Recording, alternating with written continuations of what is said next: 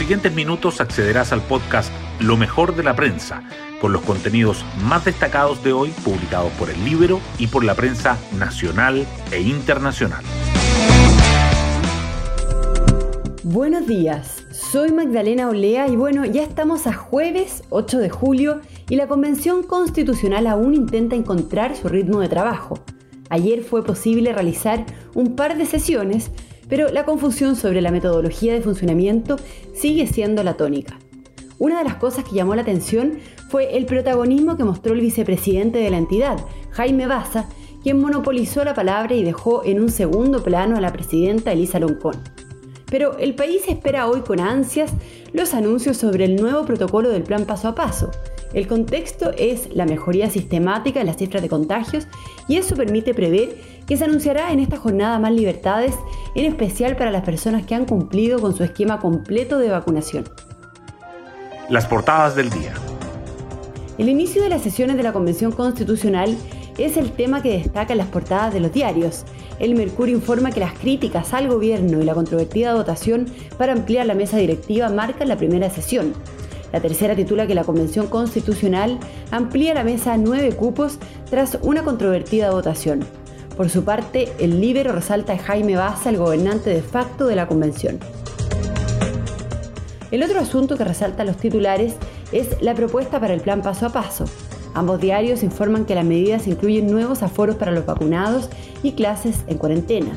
Además, el Mercurio resalta que la creación de empresas y de trabajos por cuenta propia viven una fuerte alza producto de la pandemia. Sobre el mercado laboral, Pulso subraya que casi el 80% de los puestos de trabajo perdidos en los últimos tres meses es empleo formal. La tercera destaca la entrevista a la ministra de Cultura, Consuelo Valdés, y el Mercurio resalta las declaraciones de Hernán Larraín, ministro de Justicia, sobre un eventual indulto a los imputados del 18 de octubre. En materia internacional, los diarios coinciden en destacar la situación de Haití tras el asesinato de su presidente. Los temas económicos también están presentes.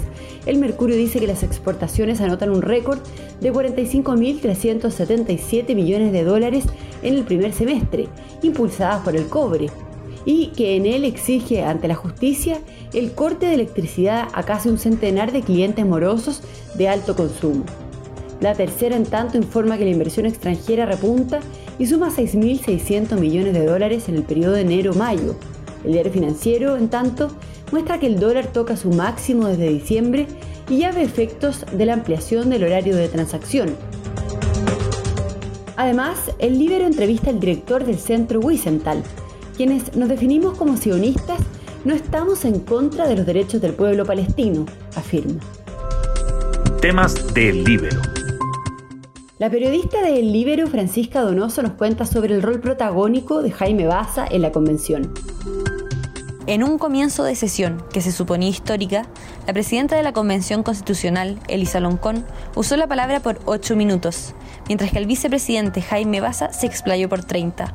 En ese espacio criticó al gobierno, dijo que habían levantado la convención en 24 horas y salvado de una caída libre.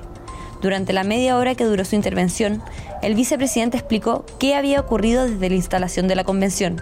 También tuvo gestos de agradecimientos para el Colegio Médico y la Universidad de Chile.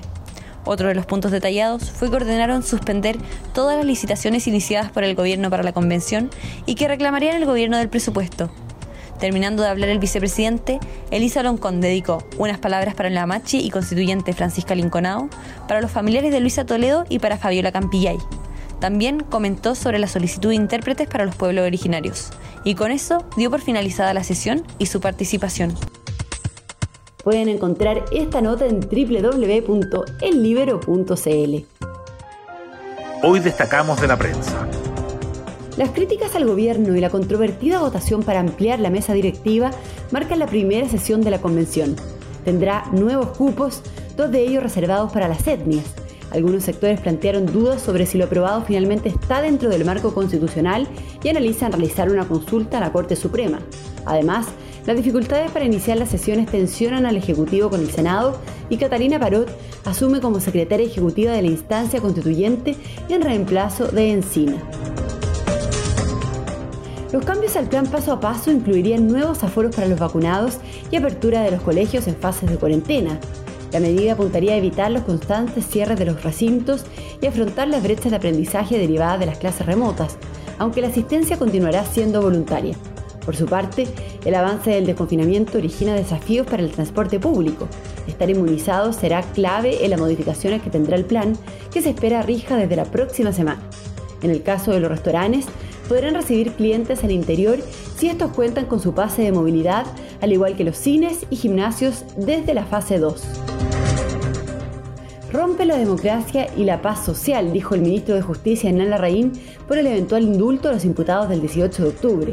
El senador Juan Ignacio Latorre asimiló el debate al generado en la transición a la democracia. La Comisión de Constitución espera retomar su debate la semana subsiguiente después del receso regional y la elección de las primarias. La ministra de Cultura, Consuelo Valdés, instalada ya en su nueva oficina en el Palacio Pereira, anuncia la realización de un catastro nacional de artistas y agentes culturales que permitirá definir futuras políticas públicas. De paso, responde a las críticas, comenta la protesta fuera de su departamento y hace una autocrítica de su gestión. Además, descarta renunciar. Yo no dejo el barco en la mitad del temporal, afirma. Around the World. La policía de Haití asegura haber interceptado a los asesinos del presidente Moise. Los supuestos asesinos del presidente haitiano fueron interceptados por la Policía Nacional ayer miércoles 7 de julio, anunció una fuente oficial.